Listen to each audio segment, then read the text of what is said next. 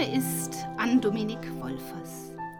Ich arbeite als Theologin und Seelsorgerin in einer katholischen Pfarrei im St. Galler Rheintal. Schon seit einigen Jahren engagiere ich mich bei einem Projekt unseres Bistums, das für eine Kirche mit den Frauen heißt. Dieses Projekt für eine Kirche mit den Frauen setzt sich seit 2014 dafür ein, dass Männer der Kirche in Zukunft nicht mehr ohne Frauen über deren Stellung, Rolle und Funktion beraten und dass sie nicht mehr ohne Frauen über die Belange der Kirche entscheiden. Ich mache bei diesem Projekt mit, weil ich mir von Herzen eine gleichberechtigte Kirche wünsche, in der die Gaben und das Wissen von uns Frauen ebenso gewürdigt und zum Zuge kommen wie die der Männer. Ich bin überzeugt davon, dass die Gesichter und die Geschichten von uns Frauen das Gesicht und die Geschichte unserer katholischen Kirche bereichern.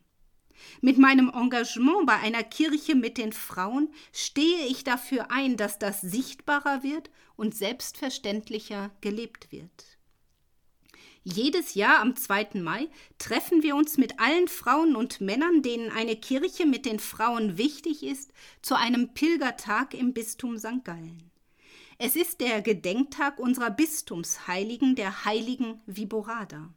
Seit mehreren Jahren schon pilgern wir an diesem 2. Mai gemeinsam mit über 150 Menschen von einem wechselnden Ort in unserem Bistum hin zu unserer Kathedrale in St. Gallen. Auf dem Weg spüren wir Gemeinschaft und Verbundenheit, singen, beten und schweigen miteinander und tragen unser Anliegen für eine geschwisterliche Kirche vor Gott. Den Abschluss des Pilgertags bildet jeweils eine Feier in der Kathedrale. Dieses Jahr kann der Pilgertag, der Viborada-Tag für eine Kirche mit den Frauen, leider nicht stattfinden, wegen der Corona-Krise. Pilgern in einer Gruppe ist nicht möglich zurzeit. Aber das Anliegen einer gerechten und frauenfreundlichen Kirche bleibt aktuell. Deswegen erzähle ich Ihnen heute von diesem 2. Mai, der mir persönlich so ans Herz gewachsen ist und aus dessen Gemeinschaft ich in den letzten Jahren immer sehr viel Kraft und Energie gewonnen habe für meine pastorale Arbeit vor Ort in der Gemeinde. Wenn wir uns zurzeit nicht sehen können, so lasst uns doch schwesterlich verbunden bleiben und uns im Gebet tragen. Uns und unsere Schwester Kirche. Zu diesem Anlass des 2. Mai, wo mir das Anliegen der Kirche mit den Frauen besonders wichtig ist, möchte ich Ihnen gerne von einer Traumerfahrung erzählen. Haben Sie Lust einzusteigen? Alles fing mit der Wunderfrage an. Sie wurde mir von meiner Supervisorin gestellt. Ich hatte bis dahin von dieser wunderlichen Frage noch nie etwas gehört. Kennen Sie die Wunderfrage? Es ist die Frage, was wäre wenn? In der Beratung stellt man diese Frage, wenn man möchte, dass die oder der Ratsuchende aus seinem Gedankenkarussell aussteigt, bei dem er oder sie sich immer wieder um die gleichen Probleme dreht. Ich weiß nicht, wie es Ihnen geht, aber ich steige immer wieder auf solche Karussells auf und verliere mich leicht in endlosen Gedankenschleifen.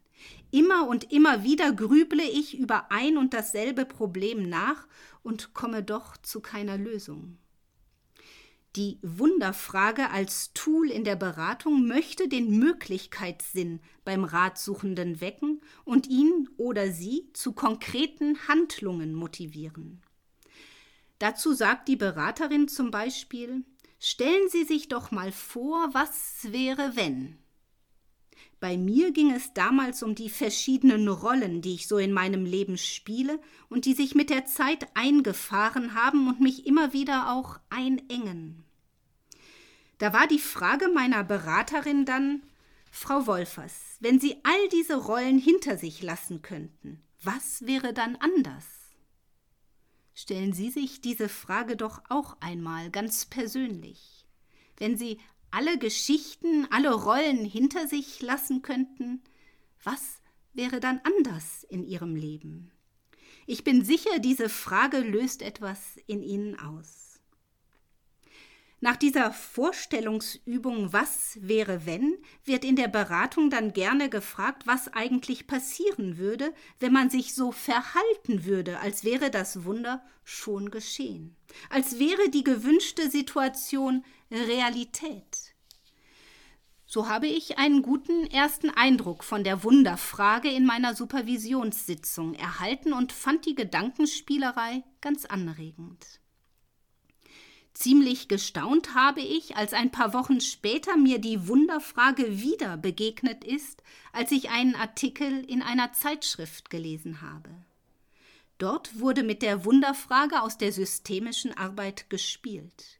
Die Wunderfrage wurde in dem Artikel nicht an eine ratsuchende Person gestellt, sondern an die Kirche. Das hat mich neugierig gemacht.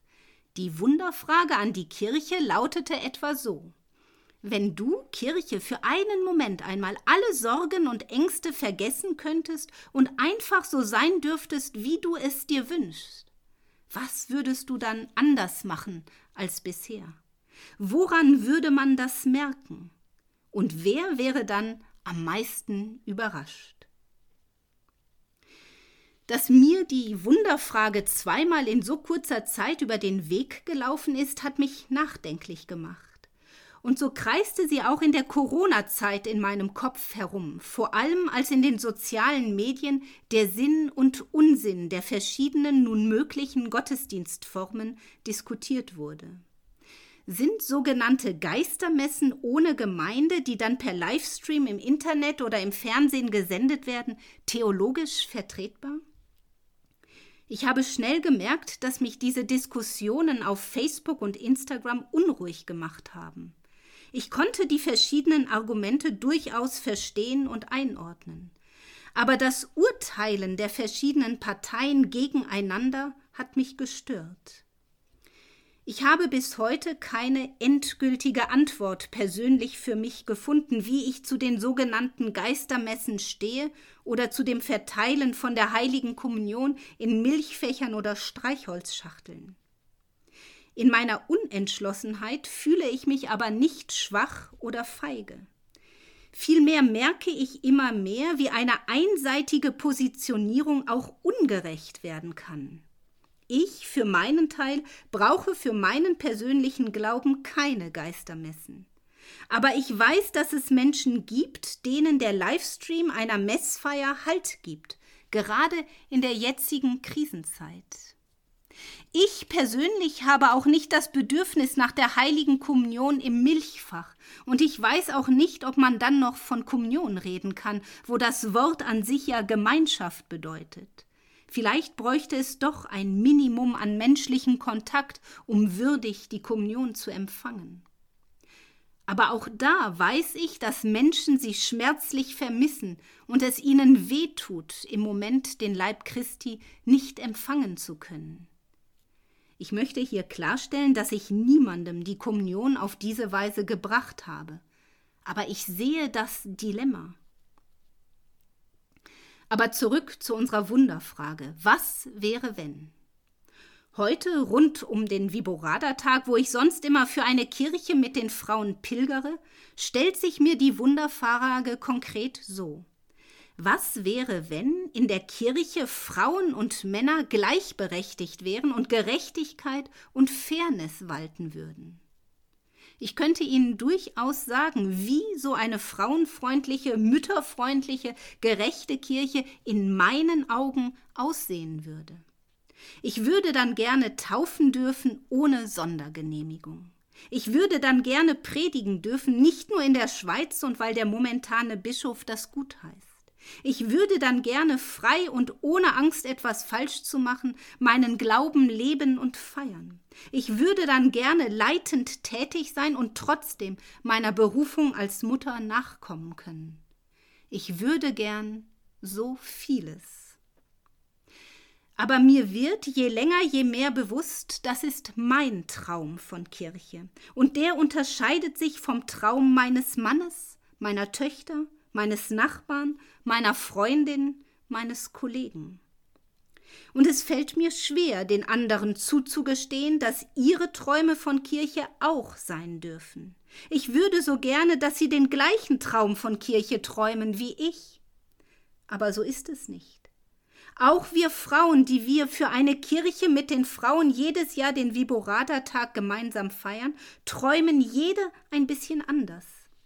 Die Zielperspektive ist schon die gleiche und dass die katholische Kirche noch einen weiten Weg vor sich hat in der Frage der Gleichberechtigung, da sind wir uns wohl alle in der Gruppe einig. Aber in den Details, wie Frauenfreundlichkeit und Mütterfreundlichkeit und Gerechtigkeit durchbuchstabiert werden, da gibt es Unterschiede. Das ist die Realität. Und wissen Sie was? Diese Unterschiedlichkeit im Träumen, am Anfang, als sie mir klar wurde, hat sie mich aufgeregt und geärgert. Aber heute sehe ich sie als eine Lehrmeisterin für mich. Anzuerkennen, dass es verschiedene Träume von Kirche geben darf, lässt mich ein bisschen demütiger sein als vorher. Ich glaube vor allem, dass unsere Träume sehr geprägt sind von unseren persönlichen Erfahrungen, und die sind so vielfältig, wie es Menschen gibt. Ja, ich träume weiterhin von einer frauenfreundlichen und mütterfreundlichen und gerechten Kirche. Aber vor allem träume ich gerade auch von einer Kirche, wo wir uns achtsam über unsere Erfahrungen austauschen. Warum ist dir das so wichtig? Woher kommt es, dass du daran hängst? Welche Erinnerung verbindest du damit? Warum fällt dir das schwer? Ich will diese Fragen stellen. Ich will in solche Gespräche kommen. Und ich spüre in mir die Sehnsucht, dass jemand mir diese Fragen stellt und dass ich endlich einmal meinen Traum von Kirche und den Grund, warum ich ihn traum, träume, laut aussprechen darf in der Hoffnung, dass er zumindest im kleinen Kreis ein bisschen Wirklichkeit wird, dass ernst genommen wird, was mir wichtig ist, dass mein Traum sein darf und seinen Wert hat. Ja, ich sehne mich nach diesem achtsamen und wertschätzenden angenommen werden. Eins habe ich mir auf jeden Fall vorgenommen nach dem Durchspielen der Wunderfrage. Zumindest für zehn Minuten am Tag möchte ich meinen Traum leben. Für zehn Minuten am Tag möchte ich angstfrei und hemmungslos mein Christsein so leben, wie ich es mir erträume. Was ich dazu brauche? Ermutigung. Und vielleicht manchmal, wenn die Zweifel überhand nehmen, die Erinnerung an diesen Vorsatz. Bitte nehmen Sie mich da beim Wort. Alles Gute und bis ein anderes Mal.